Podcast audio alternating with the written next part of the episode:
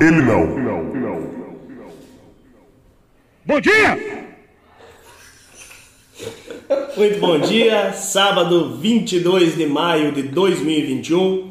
Sob a proteção de Deus, enquanto o Xandão não nos censurar, estamos iniciando mais um programa Ele Não, pelo YouTube, pelo Facebook.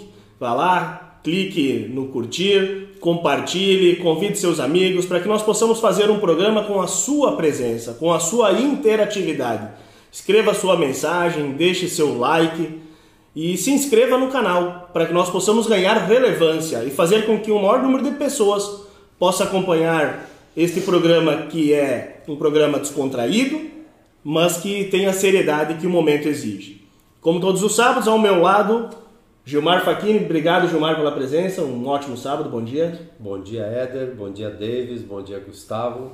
Mais uma semana de assuntos polêmicos, né? Bastante polêmicos. Principalmente com essa CPI em andamento aí, que é o circo para incriminar o presidente.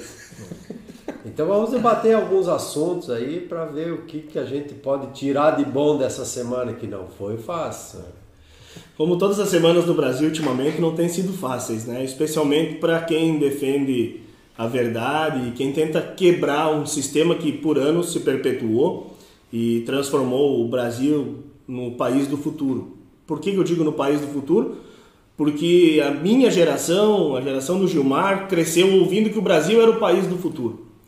Mas o sistema nunca deixou que esse futuro chegasse. E hoje, Jair Bolsonaro está tentando romper com esse sistema para que possa, sim, colher os frutos dessa nação próspera.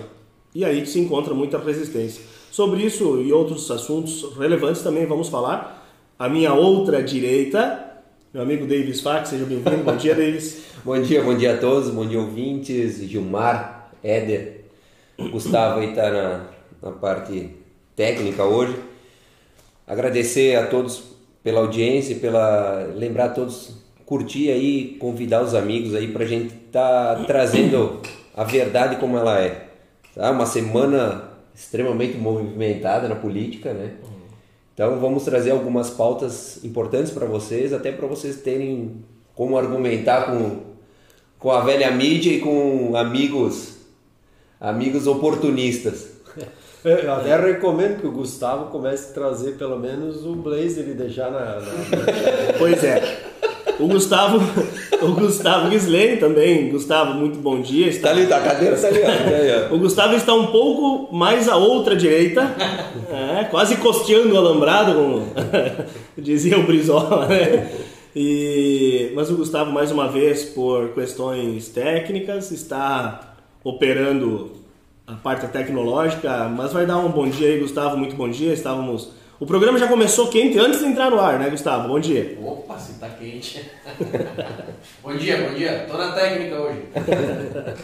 Maravilha. E dessa forma, né, com o objetivo muito descontraída, mas com a seriedade necessária, vamos tentar resumir um pouco do que aconteceu durante a semana. Já vamos para a primeira pauta, Gustavo? Vamos botar a trilha, por gentileza?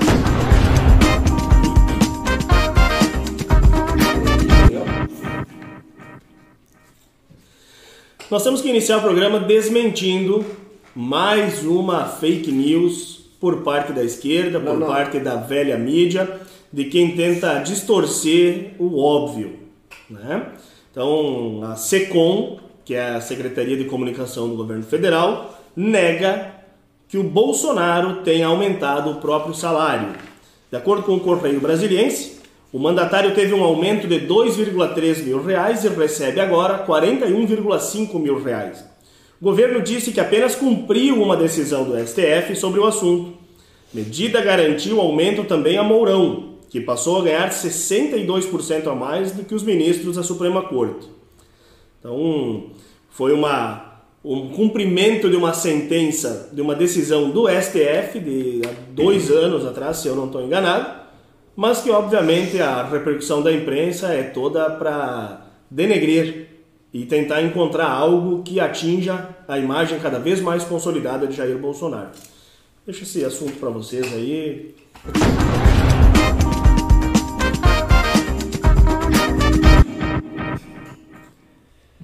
Vamos lá, a nossa função virou desmentir as mentiras. Cara, virou uma palhaçada sem tamanho a mídia, né? Essa semana, vou... não fugindo da pauta, mas é, é assunto também, né? O Paulo Figueiredo, né? Foi demitido da Jovem Pan. E a Jovem Pan é, não digo a única, mas era um dos únicos meios de comunicação que trazia os dois lados, né? Tinha- Eles, eles, tinham, pluralismo, eles né? tinham um contraponto, né? Tinham um contraponto, independente da linha, os programas Eles têm o programa 3 em 1, que é uma sucursal da esquerda, né? que, cara, o Constantino conseguir fazer aquele programa lá tem que ter um saco. Né? É um herói, né? É um herói. Então, as pautas todas essas da imprensa, tudo, tudo para a esquerda, né? E o que tem algum holofote que possa ser acusado o presidente, eles vêm com tudo, né? Então, essa mentira aí, que foi o aumento do salário, não, já é uma determinação né, do, do, do, do STF, que o, o, o teto salarial é o do, é dos ministros do, do Supremo. Que hoje é 39,2 mil reais. Né? E, e conforme os reservistas e servidores públicos podem acumular salário. Então, por isso tem os super salários. Tá? Isso é um buraco muito mais embaixo, que a gente, se for destravar tudo isso aí, aí fica um dia inteiro e vê os absurdos que acontecem. É legal esse acúmulo de salários, mas é imoral, não deixa de ser antiético. Mas enfim, é legal. Tá? E, e o que, que eu gostaria de falar sobre isso que o funcionalismo público, tu vê que ele deveria ser regido por uma meritocracia, né? Cara trabalhar com rendimentos, né? Tu vê um, um, um presidente ganhar 41 mil reais. Tu sabe que isso aí é irrisório perto do, do, do, do montante que é né, o que gira de valores em cima do, do, de um governo. né? Pega aí, vamos pegar o, o Bruno Dantas do TCU ali, se ele fosse trabalhar no setor privado, ele ganharia mais de um milhão de reais mensais. Um milhão de reais eh, no setor privado. E ali está com um salário, não sei agora o salário dele, mas deve estar é é muito abaixo. Então é no máximo o teto. Entendeu? Então é uma coisa que não, É a não, é, não é- tem cabimento. É a coisa velha dessa. tática, né? Eles pegam um pedaço de verdade e constroem uma grande mentira, né? Qual é o pedaço da verdade aí? Que realmente o, o Ministério da, da Economia fez essa portaria, né? Para adequar essa questão salarial, mas foi através de uma medida judicial. Mais uma, de mais uma verdade que o Bolsonaro aumentou com essa portaria, teve em benefício próprio 2.300 reais a mais Que mensais. É, é, É, mas falaram até em do- que tinha Sim. dobrado o salário O, o do. Mourão, sim, o do Mourão, É, do Mourão. o do Mourão dobra. Mas a verdade toda é que isso aí é um processo que tinha dois, dois servidores públicos do Mato Grosso, entraram na justiça, no STF, né? É, pedindo que fosse incorporado o salário deles, as duas funções que eles estavam exercendo, e o STF, por 10 a 1, decidiu que era justo que, que esses servidores recebessem mas escondendo que tem ministro do STF que exerce as duas funções. Sem contar os escritórios de advocacia, né? É, Mil- mas é privado ainda, né? É, mas entendeu? Eles deram, eles fizeram, deram uma decisão que no fundo eles próprios foram beneficiados, né? Então isso aí tudo se escondeu, isso tudo ficou embaixo dos panos. E aí o presidente que é o culpado de toda a celeuma e tal. É, tem uma frase do George Orwell que eu gosto muito do seguinte: quanto mais a sociedade se distancia da verdade, mais ela odeia aqueles que a revelam. É. E, e- e é isso aí, nós estamos aqui justamente destruindo as narrativas falsas, as mentiras, entregando as verdades para as pessoas e o presidente da mesma maneira, e é por isso que está sendo atacado o tempo inteiro. Porque ele está sendo odiado pelas verdades, não pelas mentiras. É, e os maiores beneficiados disso não são nem os políticos. Na verdade, os maiores beneficiados são funcionários de carreira, né? São professores, mais de 70% são professores ou médicos que eh, exercem a- Uhum. a- essa outra atividade, né? É, na verdade, mais são de professores mesmo. né? Eles exercem uma função pública durante o dia e são professores à noite Em universidades federais, nas né? universidades federais. E aí, só para a população entender, quando se fala em teto, é o teto do funcionalismo público. A iniciativa privada não tem limite de pagamento, né? ela paga o quanto o mercado entende que o profissional lhe dá o resultado do retorno. O mercado não faz graça para ninguém, nós costumamos dizer. Né? O funcionalismo público tem um teto. O teto é o que ganha os ministros do Supremo Tribunal Federal, que hoje está em R$ 39.200. Então, o que essa portaria do Ministério da Fazenda ela regulou é que, pela decisão do, do, do próprio STF, quem exerce mais de uma função com salários que somados ultrapassem o teto, tem o direito a recebê-lo, que antes não tinha. É. Embora recebiam, né?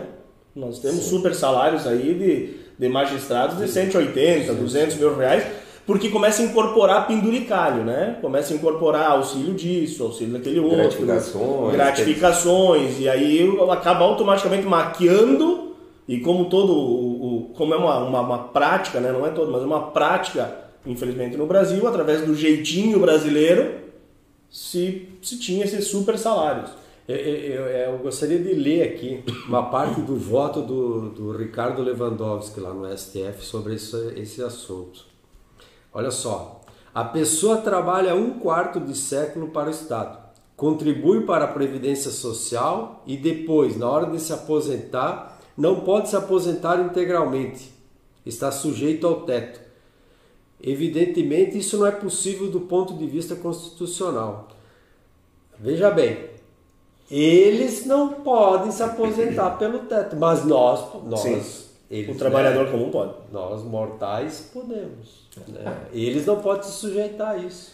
Né? Tem que ser o salário integral. E, a, e aí a gente viu alguma matéria de algum jornal dizendo que os ministros do STF decidiram em causa própria? É, exatamente. Essa deveria ser a manchete, na verdade. Eles Esse legislam em causa própria, né? Então, é, eles... é muito mais grave. É o poder executivo, legislativo e judiciário é. num só lugar. É, né? tem mais coisa. A gente está falando só do STF, tem mais coisa na pauta aí que a gente vai falar do STF é. que tá, tá complicado. Mas enfim, então só para destruir mais uma, uma narrativa, né? porque, como o Goebbels disse, uma mentira contada várias vezes acaba tendo um cunho de verdade, e nós estamos percebendo isso, inclusive na, na narrativa batida diariamente de que o Bolsonaro é contra a vacina, de que o Bolsonaro não comprou, de que o Bolsonaro negligenciou nas negociações, o que é uma, uma mentira já comprovada para os que têm desejo de ter o discernimento, não para os que não querem ver as verdades. Então é importante só para desfazer essa, essa mentira. Eu, eu não, tá na, não é da pauta, mas tem uma, uma, um assunto que ele tem a ver com essa questão de destruir narrativas. Eu encontrei no Twitter ontem e do jornal Pioneiro Gaúcha ZH, do Clique RBS, o jornal pioneiro é do grupo RBS. E aí a manchete diz o seguinte: irresponsabilidade. Caixa de. Dá pra dizer o nome do. do, do, do dá, dá, né? Dá, é. Ah, o nosso não vai cair. Até né? o Xandão não se Atenção jurídico. É, até o Xandão não derrubar nós. Vamos lá. O pior é que o YouTube também tem a censura deles, né? Né, Gilmar? As redes sociais. Não, é a, é a manchete do jornal. Né? É a manchete é do da jornal. notícia, da notícia ali. Da, Caixa de ivermectina é encontrada durante operação que encerrou rave em Caxias.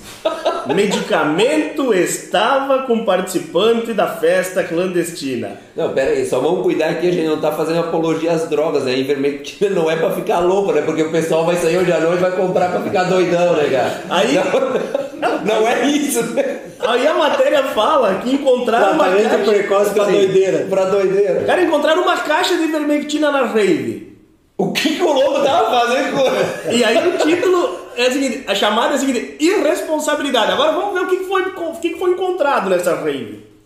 Foram apreendidos 205 comprimidos de êxtase, 14 pacotes de KAY, que eu não sei o que, que é, mas deve ser ilícito. Nem vou falar o que, que eu acho que é. 93 cápsulas de drogas KAY 70 cápsulas de MD, também deve ser uma droga, 18 papelotes de LSD, 71 gramas de maconha, 250 mililitros de lança-perfume, 1,32 gramas de cocaína, 7 frascos de cola e mais bebida. Mas a matéria foi que encontraram uma caixa de ivermectina e a irresponsabilidade quando tiveram que que encerrar a rave. O cara tava tão louco que antes de sair de casa ele pegou a caixa de ivermectina e pensou assim, acabar todas as drogas, vamos meter isso aqui pra ficar loucão também, cara. Ô meu, não, não tem cabimento. Ah, mas- mas não tem cabimento. ele tava- Olha o absurdo que ele tá É que ele vendo, viu cara. que a- ele descobriu. Parabéns, que grupo RBS. Ele descobriu que ia ter essa aglomeração e ele foi fazer tratamento precoce.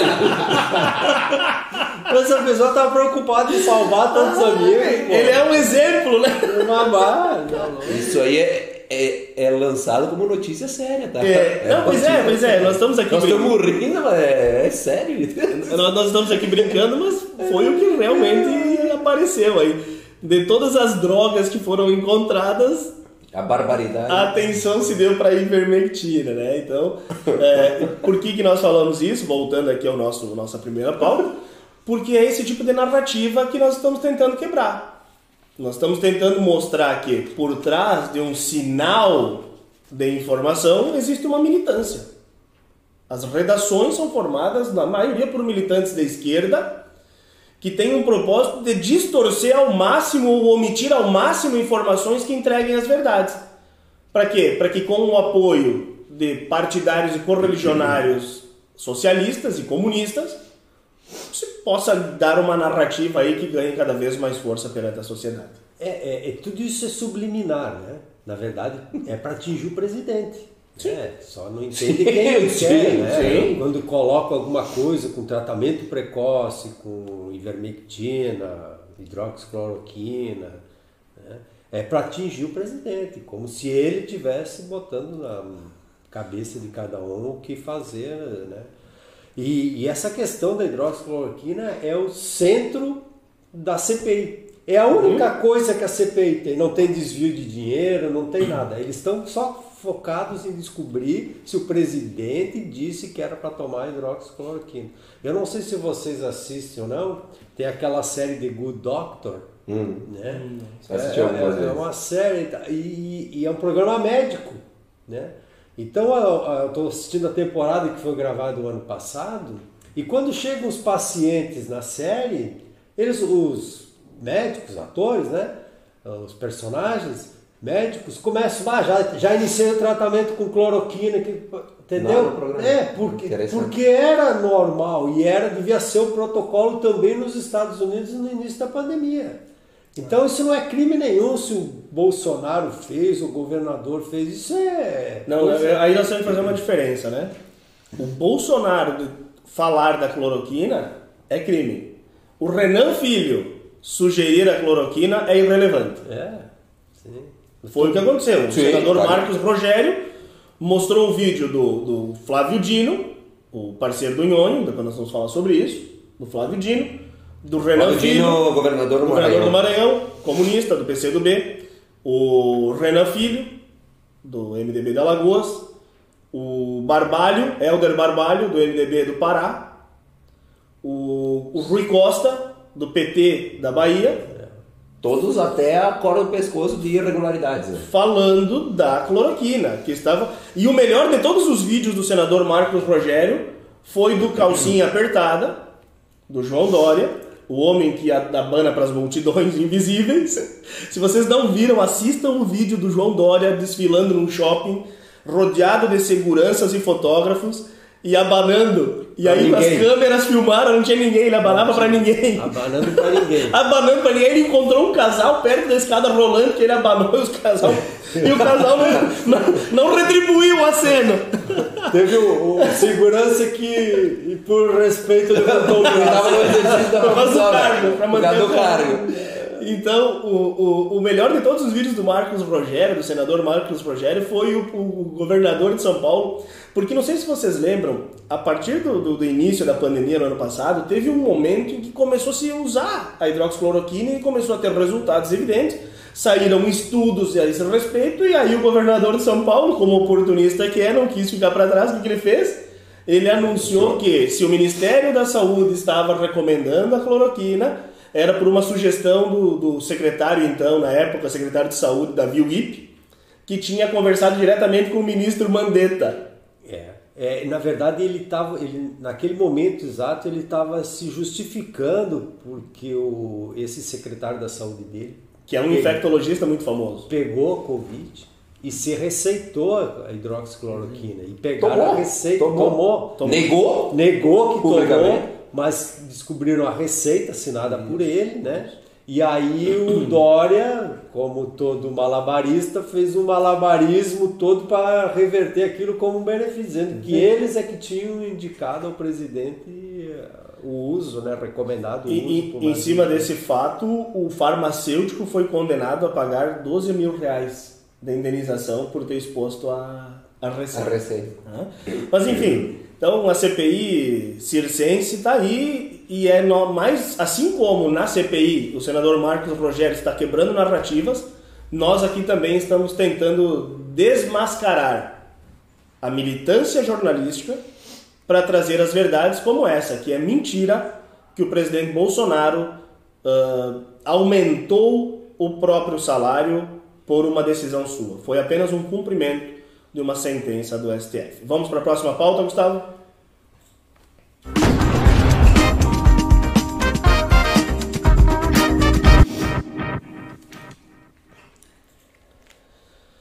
Direto da redação do programa Ele Não, a manchete diz o seguinte: Da onde? Da onde? Da sabia. redação em local incerto e não sabido por questões de segurança. A, a manchete diz o seguinte: Aras, que é o procurador da República, diz que não foi consultado sobre a perseguição, ou melhor, a operação da Polícia Federal contra Ricardo Salles. Procurador vê violação do STF quando permite que se investigue, que se faça busca e apreensão, quebra de sigilos, sem a- o, o consentimento ou a consulta para tal consentimento do Ministério Público. O que, que aconteceu essa semana? O Xandão, do STF, ministro Alexandre de Moraes, determinou que a Polícia Federal investigasse o ministro do Meio Ambiente, Ricardo Salles, assim como o presidente do IBAMA. Quebra de sigilo bancário, telemático, fiscal, ah, repreensão de documentos, tudo isso foi autorizado pelo ministro Alexandre de Moraes contra o ministro Ricardo Salles, que está tendo a sua cabeça a prêmio. Essa é uma pauta muito importante, nós precisamos esclarecer isso para que quem talvez não tenha ainda percebido o nível de perseguição que está acontecendo contra o governo Bolsonaro possa compreender e fazer coro junto à multidão que ainda defende as verdades. Gilmar Davis.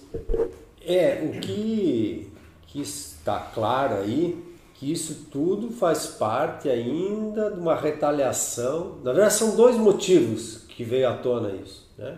Uma parte é a retaliação ainda daquela reunião ministerial do ano passado, né, que conseguiram. Que, é, que o, famosa reunião em que o Weintraub falou a respeito dos vagabundos do STF. Né? Que, que só é importante para a gente não esquecer, vazou, não vazou a reunião.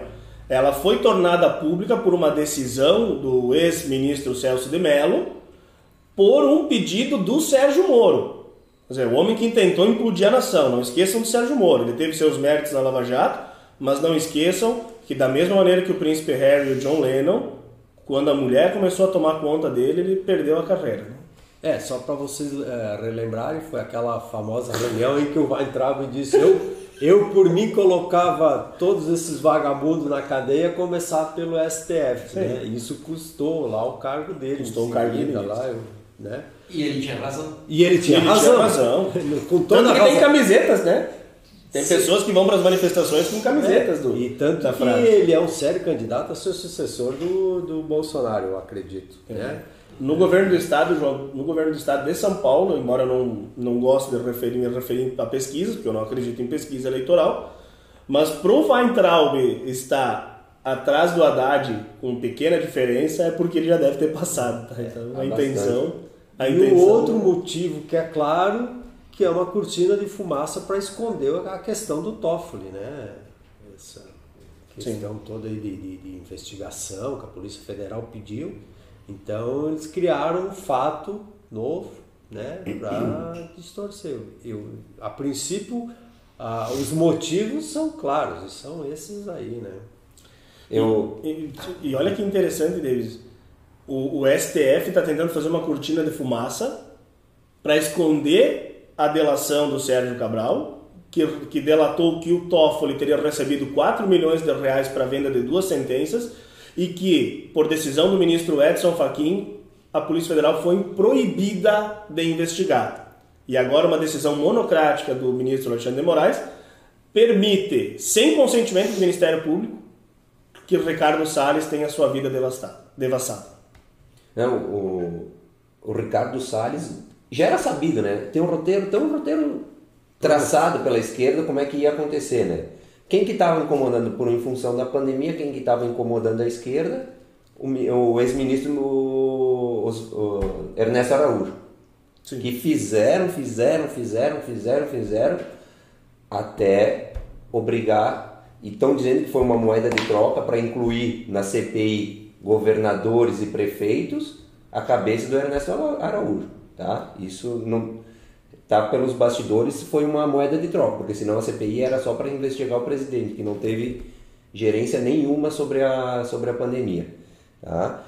E agora com, com a queda do Ernesto Araújo, o alvo era diretamente ia ser o, o Ricardo Salles, todo mundo sabia, nós, nós já tinha até comentado, não me lembro se foi em algum programa, mas já era sabido de todo mundo. Por quê? Porque o meio ambiente secou as torneiras, né?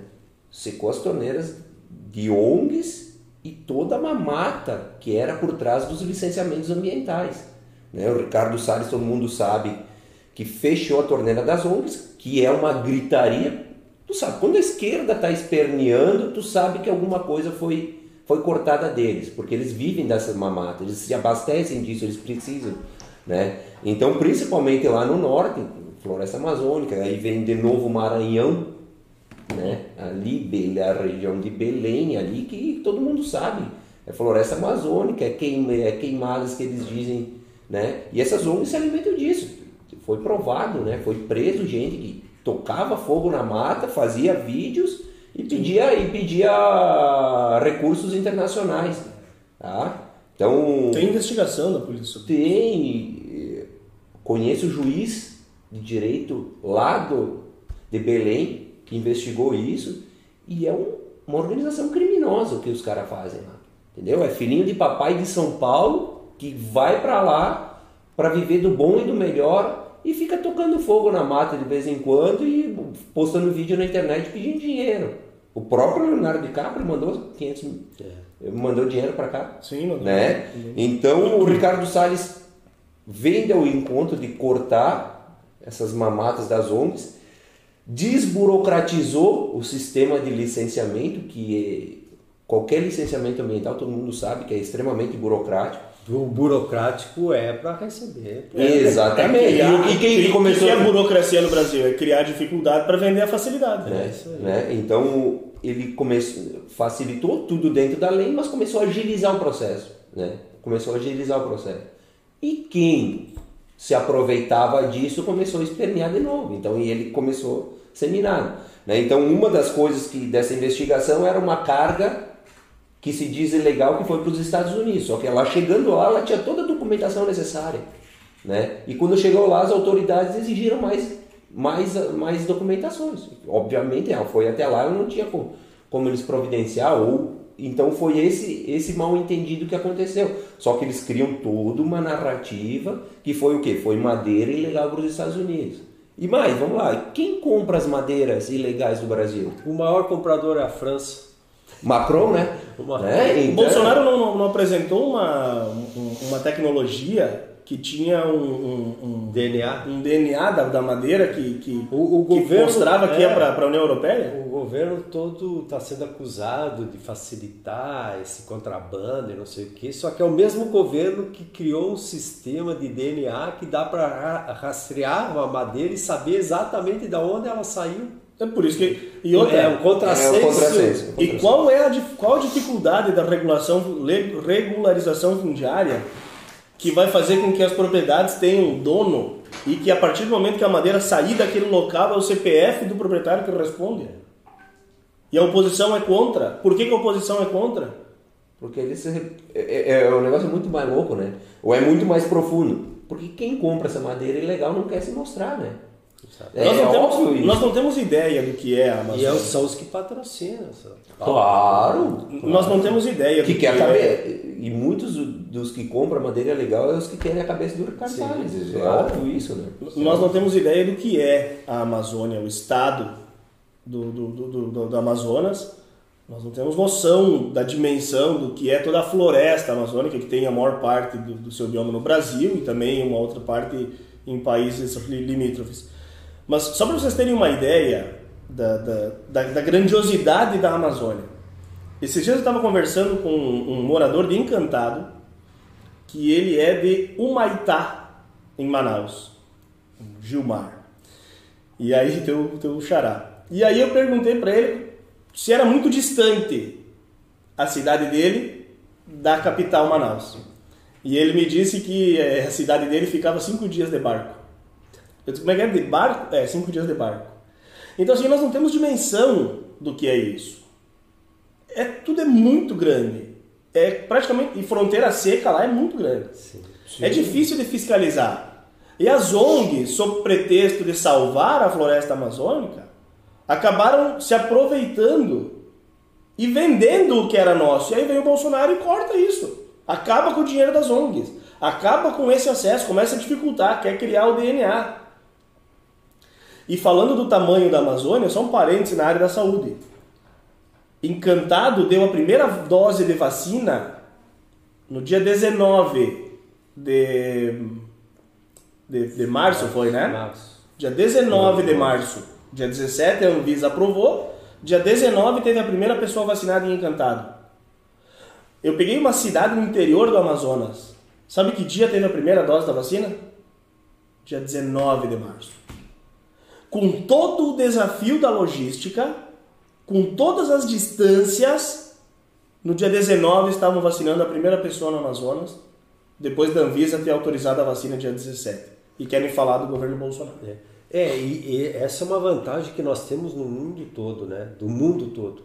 Porque o nosso sistema de vacinação, o SUS, ele funciona perfeitamente bem. Nós temos um histórico de vacinação, né? É, Tem, esses outros países não, não- praticamente não vacinam, né? Muito difícil. Então essa logística toda para nós é um, é um facilitador muito grande. O que nos dificulta mesmo é o fato de não ter vacina à disposição para compra do governo federal. Mas mesmo assim, o governo Bolsonaro está comprando 20% de todas as vacinas Sim. que são exportadas no mundo. Somos o quinto, o quinto que mais. Se, se outros quatro países comprassem o restante, só cinco países teriam vacina no mundo. E as pessoas estão reclamando. Os Estados Unidos, para dar um exemplo, até uns dias atrás, eles tinham produzido 200 e poucos milhões de doses e tinham exportado 400 mil. Ou seja, nada. E, e- e o nosso assunto nem era vacina, mas eu acabei levando para esse assunto da vacina, eu acabei levando para esse assunto. E, e em cima disso que o Gilmar falou, os, os estados estão exigindo mais vacinas. Eles não aplicaram as que têm, o governo disponibilizou mais de 50 milhões e tem mais uns 10 milhões de vacinas que não foram aplicadas. Não, É, não, tá, o, tá mais, tá, tá 100, cento e poucas distri- milhões distribuídas e os 50 e poucas aplicadas. É, Tá, então- 50% é. Então assim, vamos botar vacina para quê? E só fazendo essa questão da logística, que nós falamos da Amazônia, da distância, da imensidão que é o estado do Amazonas, o ministro Pazuello foi um general responsável durante anos pela logística do exército. Então, além da, da, da estrutura que o SUS tinha, o nosso ministro tem experiência em logística. E isso facilitou com que todos os, os rincões do Brasil tivessem acesso rápido à vacina. Mas voltando aqui sobre, sobre a Amazônia, que é o nosso foco, sobre a perseguição a, a- ao Ricardo Salles, né? Ah, tá na cara que é, é uma perseguição, uma retaliação por parte do STF, uma cortina de fumaça, como falou o Gilmar, mas especialmente uma retaliação pelo fato do Ricardo Salles ter Cortado. cortado os benefícios Total. de muitas ONGs, né? É, essa questão também é importante é, frisar da, do Aras, né? essa reclamação que ele faz. Há uma discussão se isso é legal ou não, se é essa necessidade de consultar a PGR para fazer essa ação. Mas independente dessa legalidade, sempre foi feito isso. E agora não, né? Nesse caso não. Nesse caso. Nesse caso foi legal, né? Até porque, que, de, da onde que partiu essa ação? Alexandre de Moraes. É, né? Então Não. partiu e todas essas ações da Polícia Federal têm que ser, deveriam ser cientificadas no Ministério Público. E nessa não foi. E, e- e né? é- Não, e tinha um detalhe ainda, que só fosse comunicada a PGR após a operação. E, e, saiu uma determinação dele, ou seja, ele escondeu, Ele ele, escondeu. fez questão de esconder, está escrito lá na. na- E, e- na e esse, é- e esse é o grande problema, porque não há mal nenhum em investigar. Eu sou de uma tese que todo agente público, com cargo eletivo ou não, tenha que ser investigado, deva ter a quebra do seu sigilo para as autoridades competentes quebrada. Acho que não tem que ter quebra, não tem que ter sigilo para as fontes. Só que aí nós começamos a entender que se nós tivéssemos essa, essa quebra de sigilo autorizada a qualquer momento, o que, que poderia ser feito com uma situação como essa do Ricardo Salles? Quer dizer, não dá para exigir a transparência no Brasil porque eles não vão investigar. Eles estão muito mais Eles preparados para criar prova, para criar crime contra, do que, do que para fazer uma investigação séria. Eles não usam para o bem, né? Não usa, não usa para o que deveria ser usado, né? Infelizmente.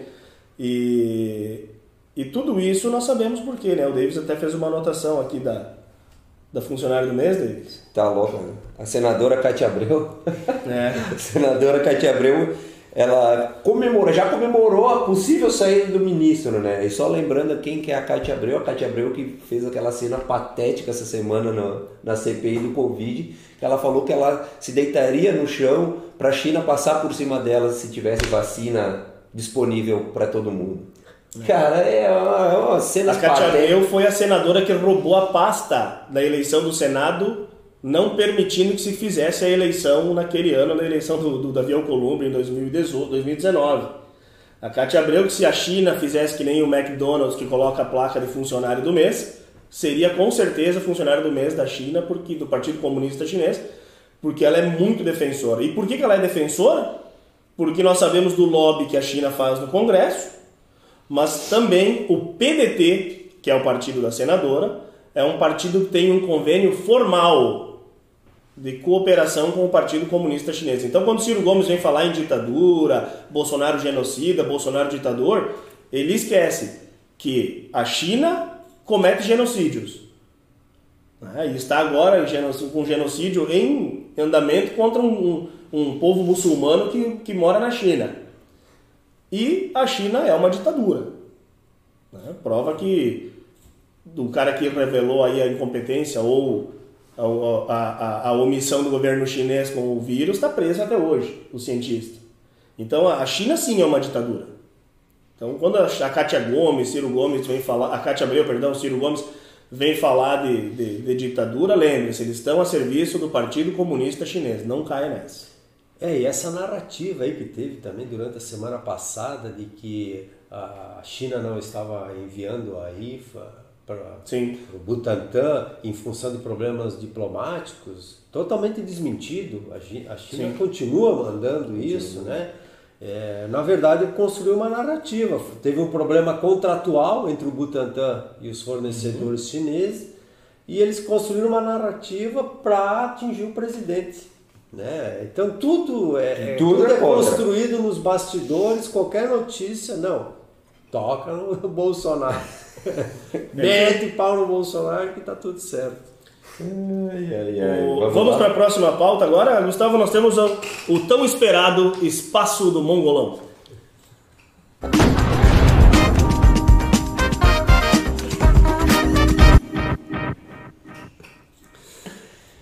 E o espaço, Ai, espaço do Mongolão, como todas as semanas acontece, é anunciado pelo nosso colega Gilmar Faquin. Gilmar, quem é o mongolão de hoje? Ah, hoje nós vamos para um outro tipo de mongolão. É o mongolão mais. É, com ar mais sofisticado. Ele não é o mongolão das bases, ele é lá de cima, né? Chique. Mais chique. O nosso mongolão de hoje é o Jean Willis, famoso deputado, aquele com suspeita de venda de mandato, mandato né? Ex-BBB. Ex-BBB, que vive lá em Barcelona com uma renda que a gente já sabe de onde é que vem, né? Que é, que é em função dessa negociação aí do, do mandato dele. Quem não sabe, ele ele vendeu o mandato pro marido. David Miranda. pro marido David Marida. Miranda. David Miranda do Verdevaldo lá, né? É, do Green. Eu, eu quero acreditar, quer dizer, eu não quero acreditar, mas os indícios são fortes de que o Jean Willis está mais encrencado do que apenas a venda do mandato. É, não. Se forem a fundo no, no histórico do Jean Willis, nós vamos pegar coisa grande. É, vamos. É, só que não dá pra, falar, não dá pra falar. Né? Porque o pessoal não lembra, o pessoal só lembra dele como Big Brother, né? O pessoal só assiste sim, Big Brother, né? Então vamos só criar um, um contexto para que, que as pessoas entendam. Eu faço o próprio julgamento, então. Ah, ele, ele foi. Ele, em 2010 ele se elegeu deputado federal pelo pessoal do Rio de Janeiro, né? O Jean Willis. 2016, 2016 na votação do impeachment da Dilma Após ele proferir o voto dele, ele deu uma cusparada, ele cuspiu Sim. no então deputado Jair Bolsonaro, hoje o presidente. Ele, na Câmara dos Deputados, ele cuspiu no então deputado Jair Bolsonaro. Então esse é o Jean Willis, tá? Vocês vão tirando as conclusões de vocês. Ou será que foi o Bolsonaro que meteu a cara no cuspe dele? é, é, é, é.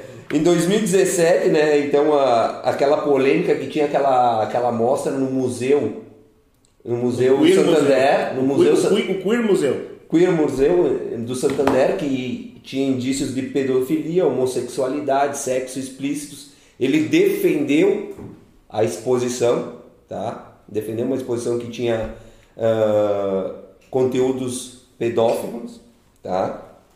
Em 2018, Jean Willis, então, ele se elegeu com uma das piores, as mais, a mais baixa votação de deputado, tá? Então, ele já estava no fim de, vou dizer, se é no futebol, eu já dizia que era o fim de carreira, porque todo esse histórico ridículo dele, né?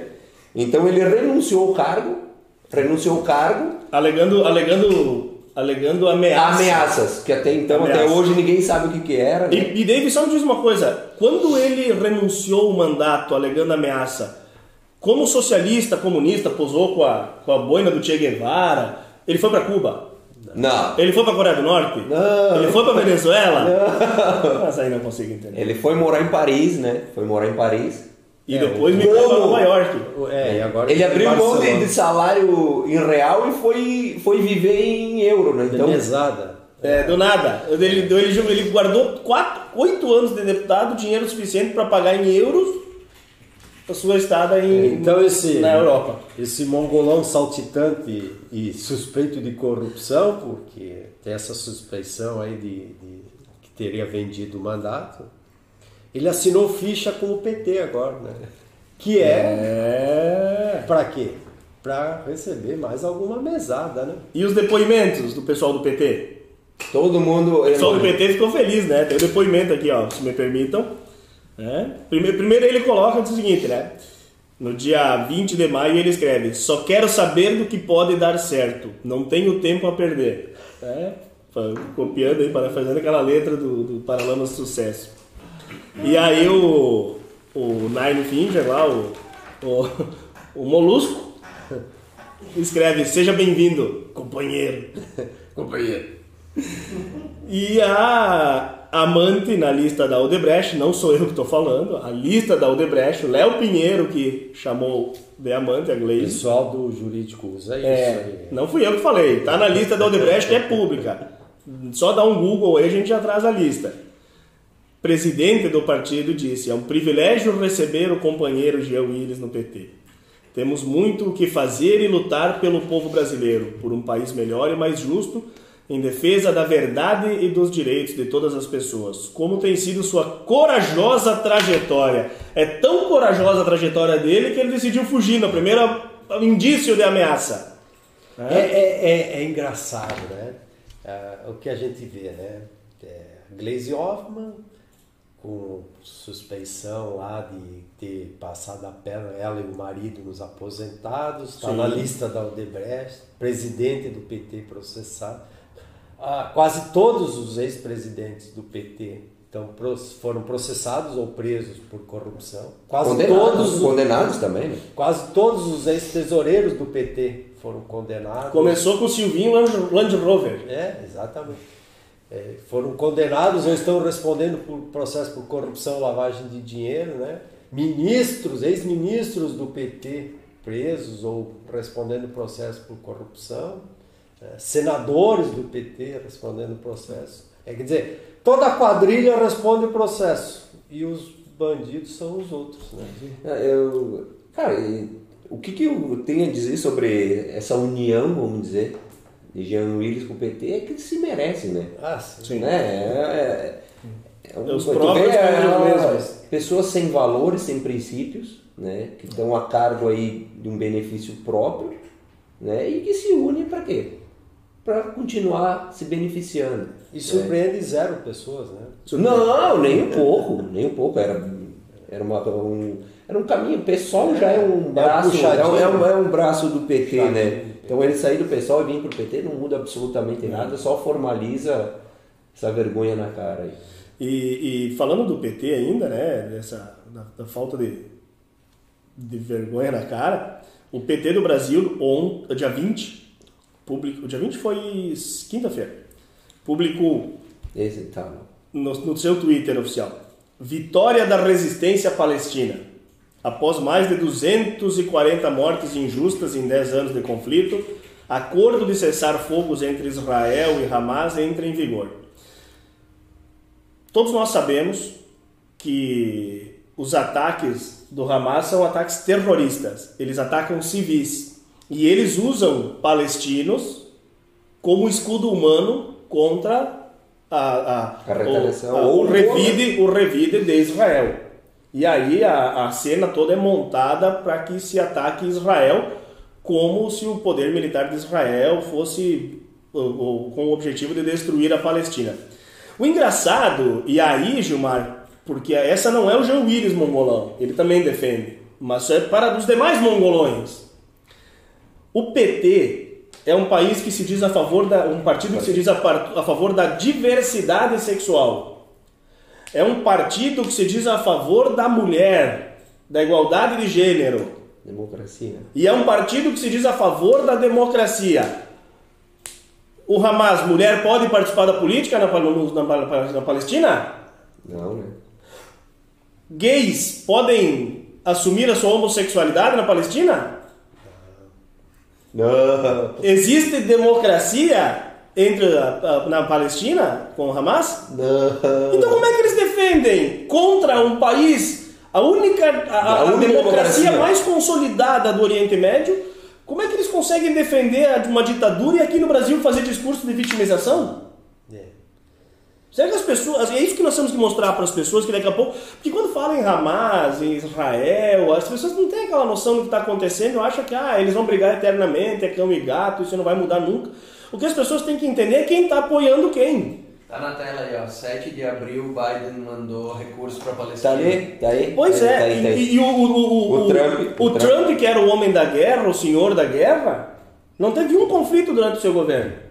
É, esse Twitter é completamente descontextualizado, né? distorcido ao extremo, porque na verdade quem propôs é, esse cessar-fogo foi o Egito. Né? E quem começou os ataques foi o Hamas. Foi o Hamas. É. E Israel respondeu em retaliação pela morte de alguns civis. Israel nunca ataca. Ela só se defende e ela contra-ataca avisando onde que ela vai uh, ser os alvos dela. Porque é. já é, eles têm uma inteligência uh, do exército muito grande. É, eles, eles fazem os contra-ataques em bases militares, né? Isso. E, e aí o que, que acontece? O que, que o Hamas faz? é, são, duas, são do, duas estratégias diferentes. Israel faz toda uma proteção do povo com armas. Isso. E o Hamas faz uma proteção das armas com o povo. Eles colocam suas bases militares ao lado de escolas, É, ao lado de hospitais. Crianças e mulheres com escudo, né? E aí depois vendem para o mundo inteiro que Israel está atacando, né? Então, é- Esse é, esse é o PT. Esse é o PT que, que defende. e esses a são os mongolões que ficam ah, divulgando essas notícias. Eles distorcem, né? E quem não entende do assunto compra essa ideia como verdadeira, né?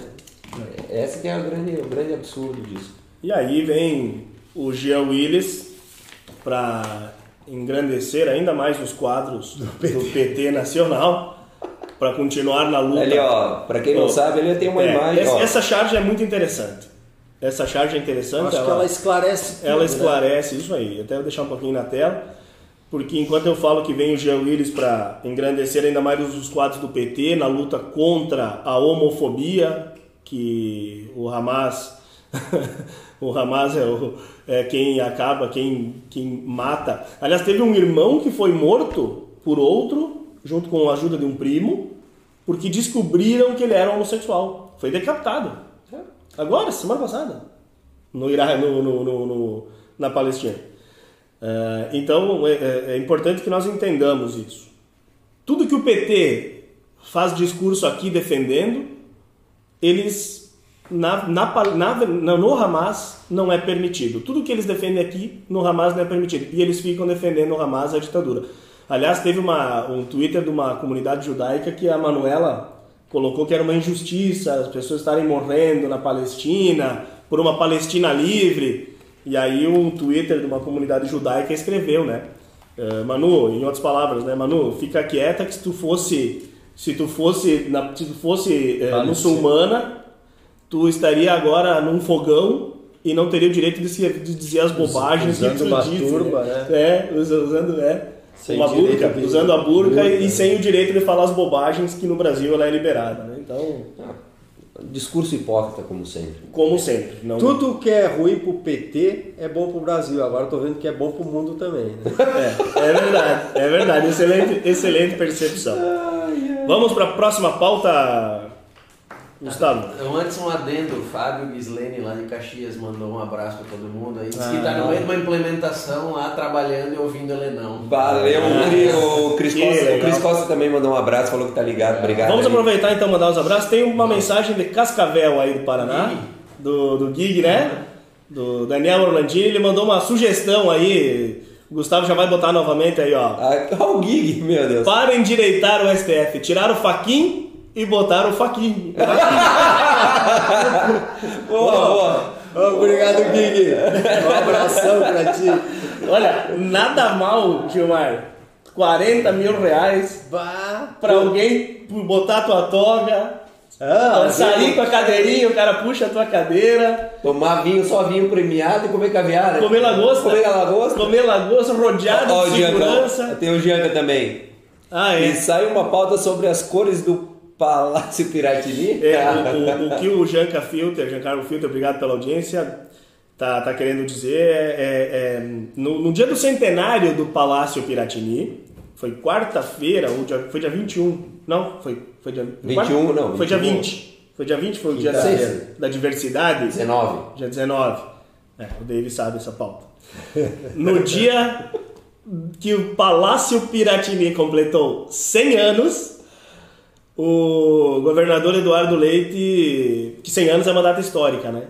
O governador Eduardo Leite preferiu colocar luzes coloridas para celebrar o Dia da Diversidade de Gênero, né? Ou contra a homofobia, enfim.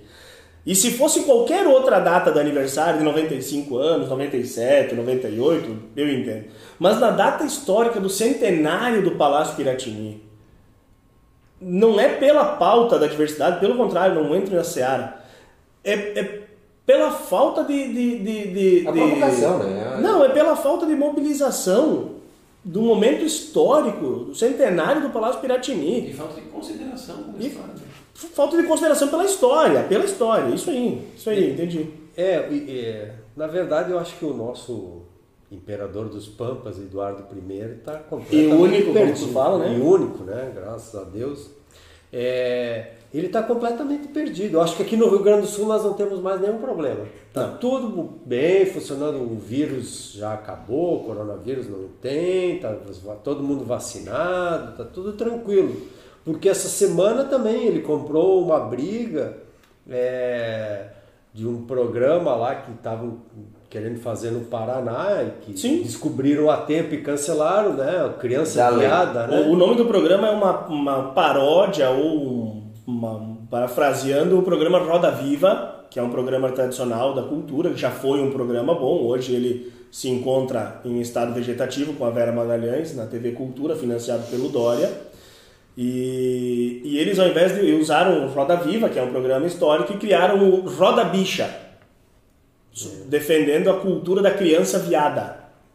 Isso. E aí descobriram a tempo lá nessa prefeitura e cancelaram esse programa. E o nosso governador então ofereceu os cofres públicos do estado, porque aqui não temos mais, graças a Deus, não temos mais nenhum problema, sobrando dinheiro, né? E aí ele ofereceu os recursos públicos para então financiar isso aí, colocou o estado à disposição. E o deputado Eric Lins, do Democratas, já está numa luta para não permitir que dinheiro público financie essa pauta de sexualização infantil. É importante que nós deixemos claro que nós não estamos contra nenhum tipo de, de, de opção, orientação ou condição sexual. Não é essa a nossa pauta. Tanto que existe um grupo muito forte no Brasil chamado Gays com Bolsonaro, que é um grupo que entende que o movimento LGBTQ+, H2O, Y, X, Z, é um movimento político partidário. E é. E é um movimento político partidário. O que o, o nós estamos contra é levar para crianças a, a pauta da sexualização. Qualquer pauta de sexualização para criança é um crime. Seja a favor da hétero, da, da, da, criança hétero, seja a favor da criança gay, seja a favor da criança, da, da pessoa, do, do, da criança, não, perdão, do adulto trans, do adulto gay, do adulto simpatizante. O que não pode é levar para uma criança a sexualização. Criança tem que manter a pureza, tem que manter a inocência. Ela vai despertar quando tiver a idade? Vai. E se lá, quando ela despertar para a sexualidade, ela tiver um reconhecimento que não é hétero, os pais devem compreender? Devem. Devem orientar para que não seja aquela criança que quer impor a sua sexualidade para os outros, mas ela deve ter o direito de fazer o que ela quer na adolescência. Agora, trabalhar sexualidade para crianças é um crime. Tem uns filhos de um, um filho de um, de um, casal de ator muito famoso nos Estados Unidos, que eu não vou fazer o nome, porque eu não vou, não quero correr esse risco de estar tá errando o nome do ator, mas um filho de um casal de ator muito famoso nos Estados Unidos, com seis anos pediu para mudar de sexo. Pediu para fazer todo o trabalho de mudança de sexo. Agora é um adolescente está arrependido, gostaria de voltar. Filho da Angelina Jolie. Bom, é, eu não queria citar o nome. Taca a ficha. Mas é. Jurídico. Mais um trabalhinho pra semana. Mais um trabalho. Não, mas é que tipo assim. é- Não, é- As crianças não têm discernimento para sexualidade. É, é. Quer dizer, E, ela- e- e a sexualidade ela pode ser tratada de um jeito muito mais produtivo para a própria causa. Por exemplo, assim, quem não lembra do Clodovil? Pô.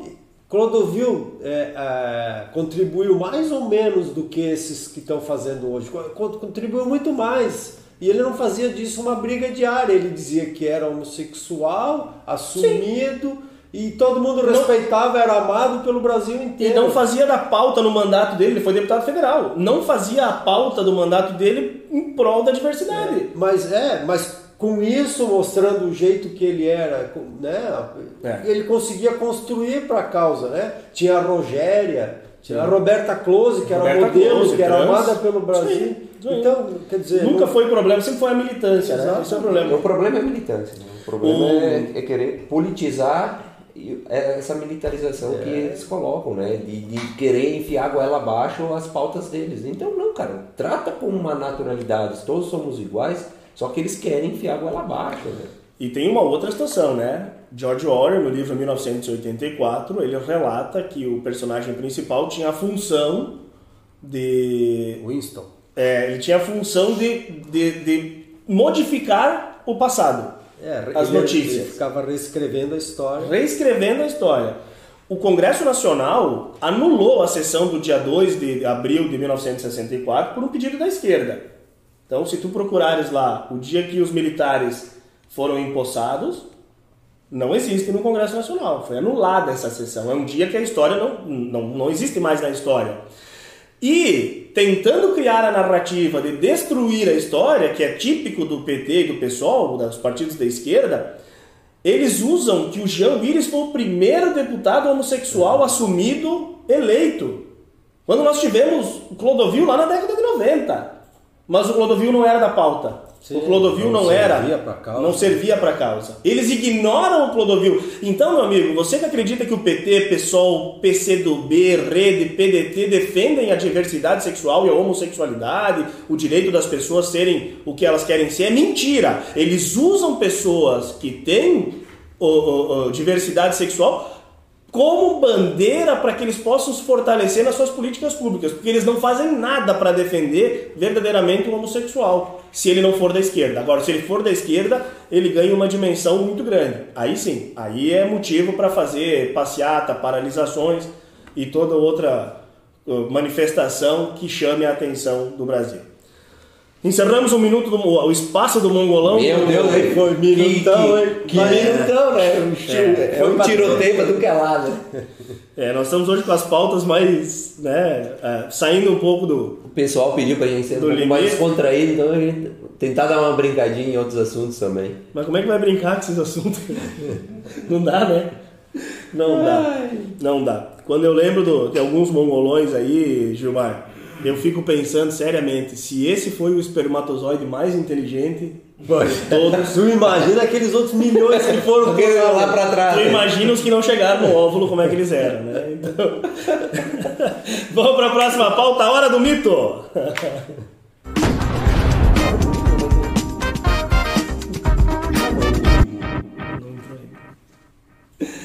Ai, na hora do mito hoje, Hoje com um problema o técnico. problema técnico, o, o, o, o, Subiaram o Biruliro pegou o óculos para ele de volta.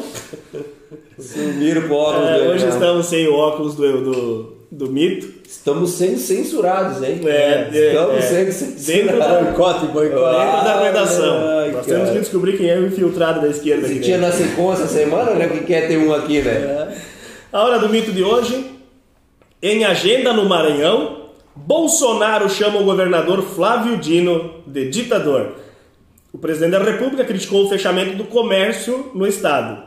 E antes de nós falarmos sobre essa matéria, inclusive tem uma matéria aqui da, da, da Rádio Guaíba, eu gostaria que o Gustavo colocasse o vídeo do, do presidente Bolsonaro no Maranhão falando sobre a candidatura, as candidaturas que vão dos seus sucessores.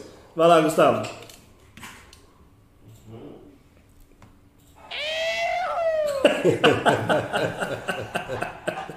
Ai, meu Deus do céu. É, Isso machuca a esquerda, né? É uma satisfação estar no meio de vocês. Não tem preço momentos como esse.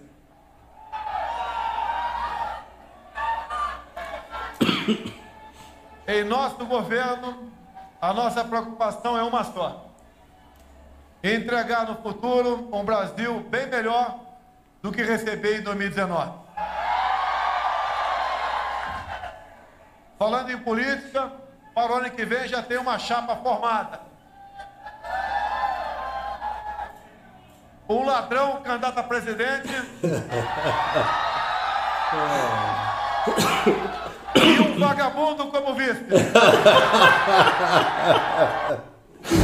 Ah, esse é o Bolsonaro no seu estado mais puro, né? Como não amar o... Como não amar um presidente desse? E ele disse mais. Ele não se aguenta, né, cara? Ele vem com tudo, né? Não, não mede, não vem. Ele vem.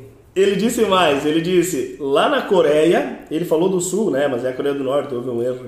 Lá na Coreia tem uma ditadura. O ditador não é um gordinho? Na Venezuela também é uma ditadura. Não é um gordinho lá o ditador?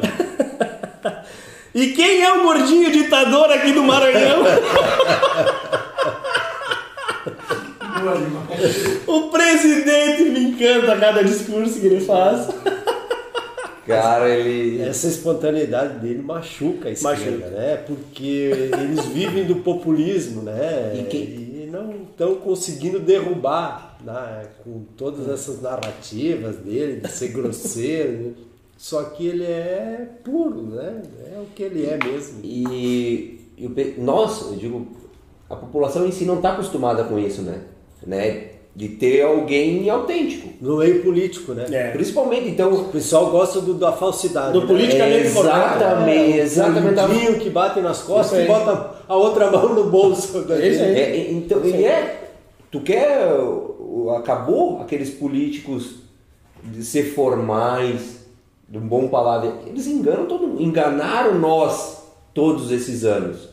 Né? Então, o Bolsonaro, até esse paradigma ele está quebrando. Né? Que ele está sendo autêntico, tanto nos bastidores como na frente das câmeras. E isso está incomodando muito, muito, porque assim, ó, o pessoal se identifica com, é, com esse tipo de, de pessoa, que tu vê que ele é o mesmo cara. E aqueles vazamentos, a gente vai lá atrás, né? Os vazamentos das, da reunião ministerial. Né? Então, isso tudo prova que ele é o mesmo dentro, atrás das câmeras, como na frente do povo. É. Né? Então, Ao é a autenticidade. Ao contrário do Lula, né?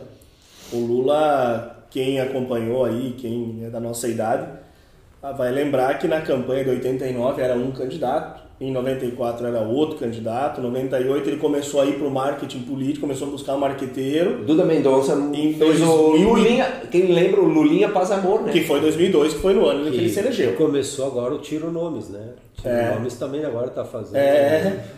Com o João Santana, né? Com o João Santana. João Santana critica o PT, critica o Lula, mas contratou o João Santana para ser o marqueteiro, né? É, e já começou o Paz e Amor, né? E por 250 Imagina aquele falastrão e, em dois minutos desmontam. É aquela- Não, o João Santana vai ter farsa trabalho, viu? toda. Mas por 250 mil por mês, que é o que o PDT tá pagando pro, pro João Santana, eu acho que ele vai aguentar, viu? E, o, e aí, só para fazer uma situação, de, de- de- de- eu gosto dessa espontaneidade do, do Bolsonaro, porque ele não tenta se maquiar para o público como o Lula. O Lula, eh, eu tenho um amigo que é amigo em comum do Lula. E ele comentou, comento várias vezes, sobre o Lula nos bastidores. O Lula era o tiozão do pavê.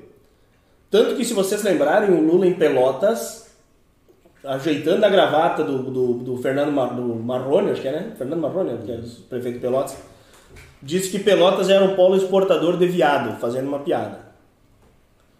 O Lula chamou as mulheres do PT de mulheres de grelo duro, que ele não sabia que estava sendo gravado.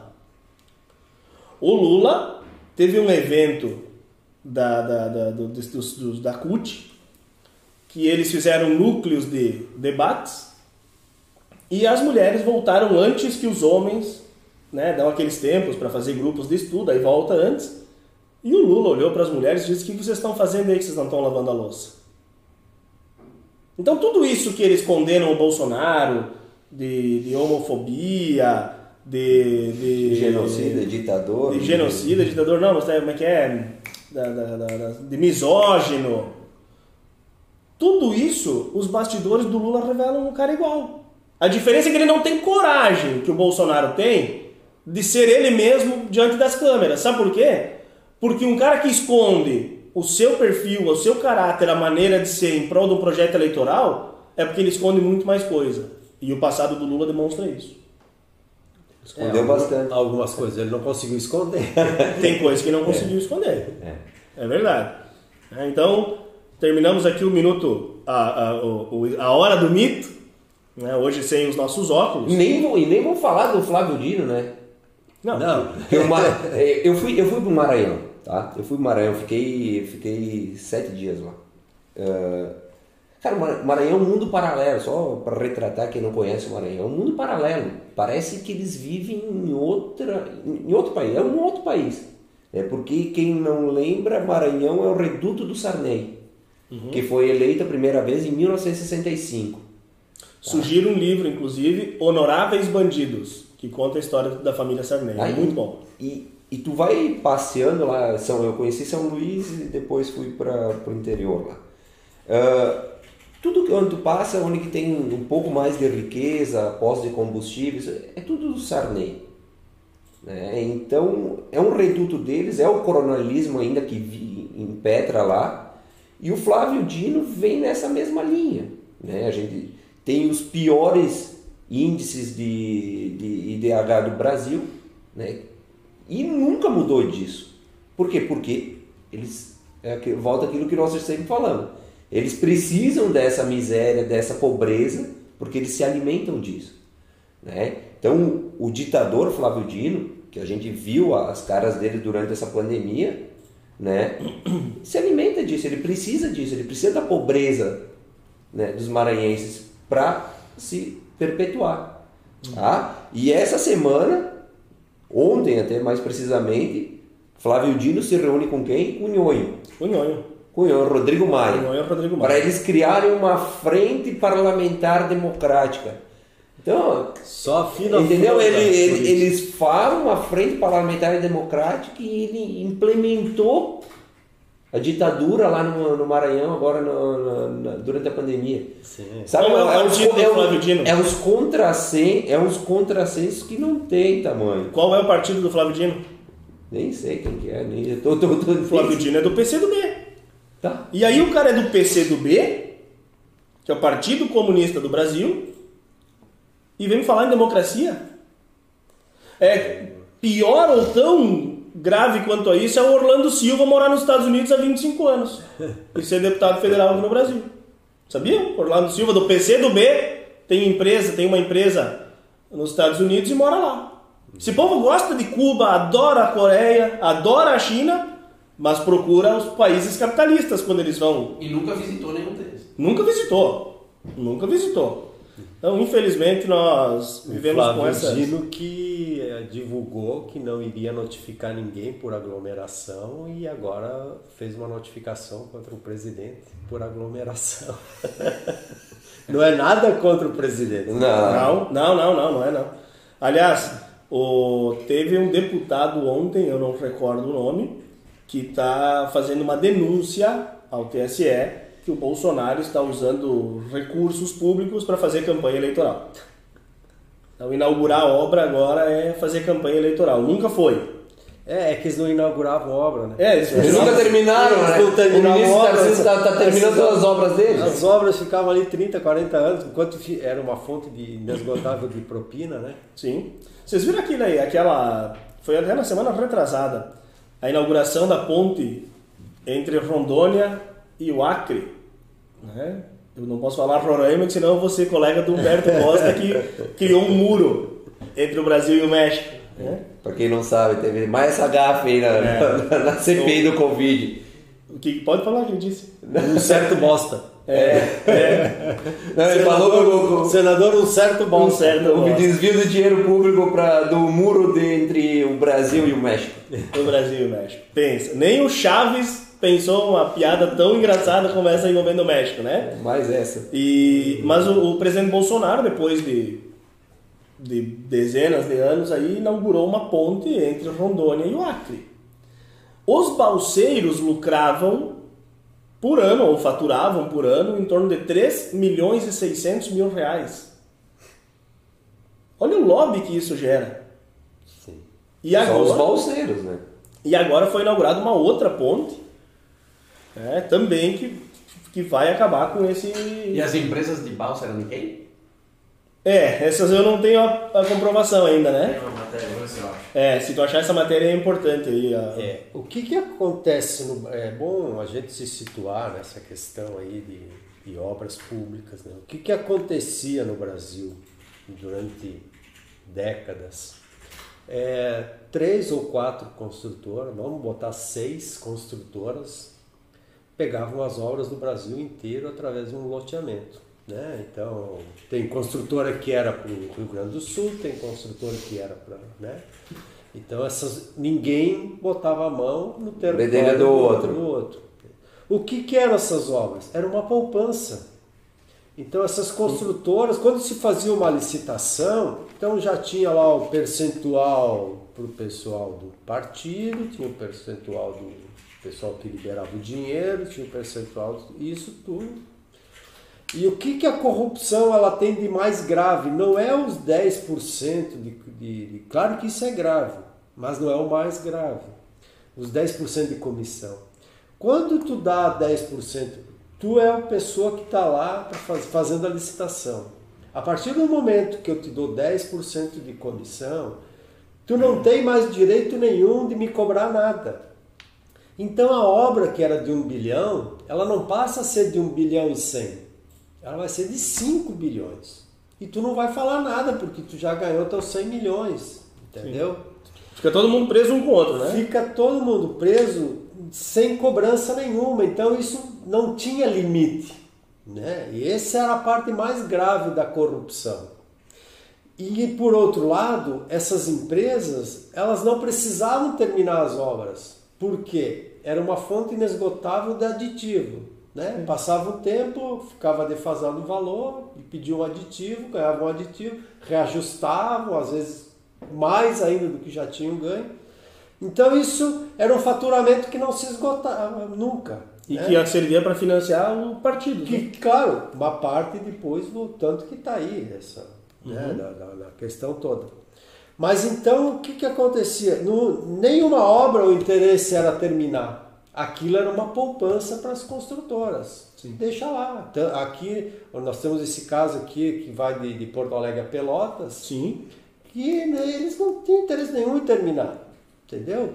O que está se fazendo agora? Agora tu faz uma licitação, tu tem um ano para executar o serviço, senão tu tem multa por não cobrar. E é o que deveria ser. Abre isso para todo mundo.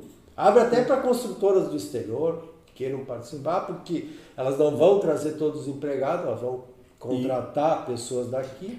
A obra tem seis, faz um cronograma, ela tem seis meses para ser entregue e em seis meses entrega a obra. Se não entregar, vai pagar uhum. multa. Aí. E por isso que as obras estão terminando antes. E o Exército também faz parte desse processo. Porque e o tá. Exército tá... trabalha sábado, trabalha domingo, trabalha à noite. Exatamente, está ajudando muito nessa Então o, o, governo federal paga ao Exército um valor mais barato do que pagava para a iniciativa privada. As obras estão sendo entregues antes. E uma outra situação, o ministro Tarciso criou uma nova metodologia que não era usada e que ela está beneficiando hoje as, as, o governo federal, o governo federal, consequentemente o Brasil. Ele exige uma certificação de qualidade de solo. O Davis pode falar melhor que isso porque é da área dele. É, eles estão mudando a, a certificação do, de como a, hoje as estradas, vamos colocar as estradas, né? No Brasil hoje 20% é, de, um, de um quilômetro é manutenção. 20%. Tá? Nos Estados Unidos é 3%. Eles colocam 3% por uma, um valor irrisório, mas nem, na verdade nem tem isso. Né? E aqui hoje se, se aplicava sempre um, uma metodologia. Né? E o ministro Tarciso viu que não era isso, que fun não estava funcionando, até porque a gente, todo mundo sabe a quantidade de buracos que tem nas nossas estradas. Então o ministro Tarcísio está mudando essa metodologia para uma nova e quer certificar as estradas. Então, no momento que termina a empresa de fazer a estrada, o equipamento alemão, eles vêm, fazem a oferição e certificam as estradas. Então, é uma garantia para o poder público que aquela obra está nos padrões exigidos e muito mais. A gente sabe que o nosso, o nosso dinheiro está sendo bem aplicado. Né? Que antes eles vinham fazendo de qualquer jeito. Fazendo de qualquer Mas jeito. aqui nós temos um exemplo prático, né? Essa rodovia que liga até Ilópolis. Bah, sim, a RBS 332. Eles têm, é, a, é, foi construído com uma base ridícula, né? Uhum. E eles vão lá e eles fazem um recapeamento em cima daquela base. Sim. E ele não dura quando tu termina de fazer um quilômetro e tu vai fazer o quilômetro seguinte, aquele que eles fizeram já terminou, porque a base está lá igual, né? E isso vem de anos. Vai, troca vai governo. Só que as empresas estão ganhando com isso. Mas eles não têm interesse nenhum, só que quem está errado é o governo. É o governo. Né? Que é a fiscalização. Pô, quando faz a licitação, não. tu vai identificar esses trechos e tu vai começar a mexer na base. Tu Claro. substitui a base, faz ela adequada para não acontecer mais o problema que ocasionou aquela, aquele problema. E aí então faz o conserto e fica definitivo. Mas não, aqui quem passa nessa estrada e vê, eles vão fazendo a manutenção de um quilômetro. Quando começa o quilômetro seguinte, aquilo que eles fizeram já está se deteriorando. É, e os buracos são sempre nos mesmos locais, né? A população E deve nós ter tivemos agora, falando de obras também, essa semana passada, a notícia boa então da duplicação da 386 de Lajado a Carazinho e com a entrega até Marquês de Souza ah, Até 2022. final de 2022, né? Obra importantíssima para nós. Né? Para nós não, para o estado inteiro. Para o estado inteiro, né? E, e o presidente Bolsonaro realmente tem feito, através do ministro Tarcísio, tem feito uma gestão transparente, austera, e por isso está encontrando muito desafio, né? Porque cortou a, a- a torneira, se fechou a torneira do dinheiro fácil. É, e o ministro Tarcísio que vai ser o próximo da Alvo. pauta, alva da pauta aí do, do STF. Já anota aí, já anota aí nos cobra. É, Não, mas pode, pode anotar aí. Viu, em seguida, trouxe aqui uma matéria do, do viés, né? Só pra gente ter uma ideia, de- falando da discussão da ponte, né? Dá uma olhada ali, ó. Bolsonaro inaugura a ponte que conecta Acre ao restante do país, reduzindo de 3 horas para 1 minuto a travessia do Rio Madeira. Após jornais destacarem o fato de Bolsonaro pilotar uma moto sem capacete, o presidente ironizou. Só assim para a mídia falar da ponte Abuanã, antigo anseio do povo do Acre e de Rondônia. Não é? E outra coisa, olha os comentários do povo aqui, ó, tá? Aí o cara vem, ó, já estava pronta, faltava só a alça do lado da cidade, que levou mais tempo para terminar. Aí o pessoal de lá né, começa a falar que não ia terminar nunca e tal, é, só passava fantasma, não sei o quê. Aí vem o cara falar, não, mas essa ponte começou no governo PT, estava 80% pronta. Eles não iam prontar nunca, né? o 100 morador- era só daqui 100 anos, É. os 100%. Aí o morador explicou lá que assim, a parte que faltava é uma outra ponte nova. Ficou em sete anos em construção. A parte que precisava ser construída ela é alagada e é como se construísse mais uma ponte nova. Então o PT ficou sete anos construindo uma parte que o Bolsonaro terminou outra igual em dois. Olha só, para quem chegou agora, porque o, o YouTube, a comunicação é muito dinâmica, essa voz do além é, é do Gustavo que está na, na A voz do retaguarda. aquém da lenda de onde estivermos mortos. Olha, ó, ele existe, tá? Não voz do é, além. não é um- um- um- uma mediunidade que É, está trazendo para nós a informação. vozes do além. É, e essa questão aí também que fala em três horas, eh, lá tinha problema também na seca, que aquilo dificultava muito e chegava a ficar lá três dias esperando para cruzar até né, essa balsa. Então, Aliás, o- o- o- as pessoas têm falado isso, né? Ah, o, o Bolsonaro está terminando tudo obra que o PT iniciou. Eu não sei se quem fala isso é uma crítica ou se é um elogio, né? Por quê? Porque tu não tem como criticar alguém terminar algo que já teve dinheiro público, que já foi iniciado, né? Num país que tem obras Não. fantasmas aí eh, em todas as cidades, praticamente. o PT está fora do poder há quatro anos. Há quatro dizer, anos. são obras que estão há quatro anos sem serem Sem finalizadas. ser finalizado. E outra, Quatro anos é para construir a ponte inteira. Nós precisamos reconhecer algo no PT, né? Foi um partido que iniciou tudo que foi obra possível. Ah, sim. É, mas aí Eles tá- iniciaram. Tem obra a- da Copa aqui em Porto Alegre, não terminaram ainda. Aquela, aquela transposição do Rio São Francisco, que é um projeto lá do Dom Pedro II, tá? Vamos parar com essa história de achar que foi o Lula, o pai dos pobres, que quis levar água pro Nordeste. Isso é um projeto de Dom Pedro II. O PT começou. O PT começou. Onde o PT tinha deixado, praticamente teve que ser refeito. Os bilhões que foram gastos no, no montante da obra que fizeram, dava para fazer a transposição em vários outros estados. Bolsonaro foi lá com uma quantia muito menor de recursos e entregou praticamente toda a obra pronta, ainda tem alguns pontos para entregar, com um custo muito menor. E aí o que, que aconteceu? Coincidentemente, alguns dias depois que foi entregue, o- um- uma, uma bomba foi explodida num ponto determinado lá no, no Pernambuco para dizer que a obra tinha sido mal feita. Só que veio a investigação da polícia e descobriu que tinha sido dinamitado. Mas, mas isso tudo explica, né? Tu já ouviu construtora, tu, tu já ouviu falar ou algum processo de que uma construtora pagou propina na inauguração de uma obra? O PT queria começar a obra, que é, que é exatamente É o momento que fundamental, tem, né? Que é, que é o, o momento da propina. Tu faz a licitação, tu recebe tua parte e deu, acabou a obra. Para eles, eles acabaram a obra no momento que terminou a licitação. Ó, temos um, mais um participante, aí, o Miguel Demétrio. A extensão dela na parte que alaga não existia e equivale praticamente a outra ponte. Sempre votei no PT, mas enxergo as realizações que estão ocorrendo no Brasil. E não tem. Hoje em dia não tem mais como Obrigado não, não tem mais como não ver o que está acontecendo nesse momento. Estamos indo para a nossa reta final de programa. Ah, mas estão passando rápido esses programas. Está passando rápido e Vamos aumentar Vamos isso. aumentar isso para três horas. nós vamos lançar aqui a, a- o, o- o momento oportuno para algum empresário do ramo etílico ou gastronômico De bom coração. de bom coração que queira ter o nome da sua empresa divulgado, que traga às 11 horas uma caipira, né, Pra para desafio lançado. o desafio lançado para a gente fazer a hora da caipira também, né? Passar bem aqui também, né? É, eu sei, é, é, até porque tem muita gente pedindo para que nós continuemos o programa até às 12 horas. É, nós queremos esclarecer que para nós é um prazer isso aqui. Nós passamos a semana no nosso grupo interno do WhatsApp, trocando ideias, trazendo Mas não, pautas. mas não posso me alongar muito, né? Que lá, se eu comer lá com o Modesto, lá tem que ser na hora. Meu, É. pai, meu pai já, comeu, já me ligou aqui durante o programa. né? Vai demorar Vai demorar muito pra mim. E, e- e nós gostaríamos muito sim de, de irmos até o meio-dia ou até quem sabe, quem sabe começarmos antes. Mas todo, isso- todo isso é um processo de maturação. Nós estamos ainda criando esse formato adequado. Nós somos né? quatro, nós somos quatro amadores no jornalismo. O único mais próximo do lado profissional é o Gustavo, que faz toda essa parte visual e técnica.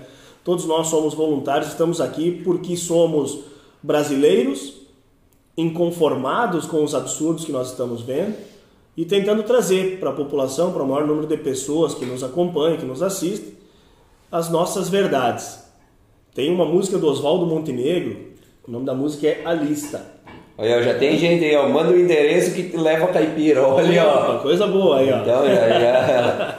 Manda- É, o endereço tem que ser pro privado, né? Porque nós estamos por questão de segurança e local incerto não sabia. É, isso aí a gente vai, vai mandar. Valeu, Juarez. Essa aí foi boa. Valeu, Jorge. Obrigado. Mandar.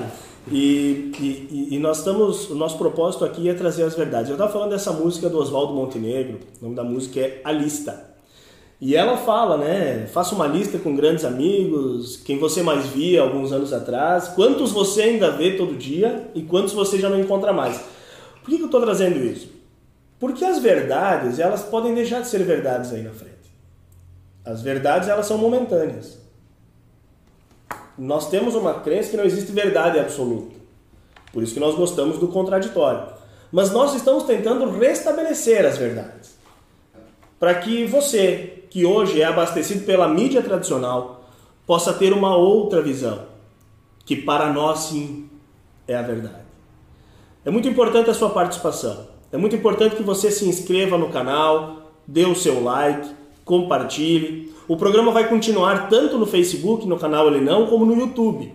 E nós pedimos que durante essa semana você divulgue para o maior número de pessoas, para que nós tenhamos um engajamento e ganhemos ainda mais relevância no YouTube, para que possamos continuar nessa cruzada contra essa política de disseminação de fake news, de mentiras, essa construção de narrativas que estão prejudicando o Brasil e que possamos manter os nossos valores, os nossos princípios básicos, Deus, pátria e família, que são princípios que tenho certeza que muitos de vós compactuam. Antes Gilmar? de encerrar, eu só quero ah, lembrar aí que nós temos a audiência do Cauê Malman, ele é o fundador do movimento União de Direita aqui no Vale. Né? Ele Legal. no- tá todos os sábados nos acompanhando. Valeu, obrigado. Paulo. Show de bola. Obrigado. Maravilha. Chama Importante. ele pro chat do YouTube lá pra participar com a gente. Certamente ele vai ter coisas pra acrescentar. Claro. Vamos conversar com ele. E, e todos vocês que têm conteúdo, por gentileza, podem nos trazer. Na semana que vem nós teremos convidado. Surpresa, mas teremos convidados aqui no programa Ele Não. Quero encerrar agradecendo ao Gilmar. Muito obrigado, Gilmar, mais uma vez, por ter participado desse sábado aí. Semana que vem contamos contigo novamente. É, estaremos aí se o o, o Xandão, o Xandão. o carequinha Cabeça de ovo. O Gilmar tá no, tá no, tá no foco, né? Tem algo, é, eu, eu, já tive a censura, minha terceira censura do Facebook essa semana, né? Já tô, já tô em três dias, o próximo acho que é 30. já é, olha. E aí? Então, o pessoal que estranhou a minha falta de interação essa semana aí. Alguém possibilidade de puxar a cordinha dele. É, obrigado, Gilmar. Estaremos aqui no próximo sábado, então, novamente. Maravilha, muito obrigado. Davis, muito obrigado mais uma vez. Valeu, obrigado. Próximo sábado. Não, e falar para os ouvintes que também a gente está começando a se sentir mais à vontade aqui, né? As coisas estão fluindo, a gente quer melhorar a interação com vocês, então a gente pede que o pessoal, além de estar tá, tá no canal ali assistindo, mande mensagens, a gente está aqui para interagir com vocês também. Agradeço a todos aí, uma boa semana, até a semana que vem então. Maravilha. Gustavo Gislene, a voz do além, por trás das câmeras, muito obrigado mais uma vez. Eu serei o paranormal da equipe. Maravilha. Pessoal, então estamos encerrando.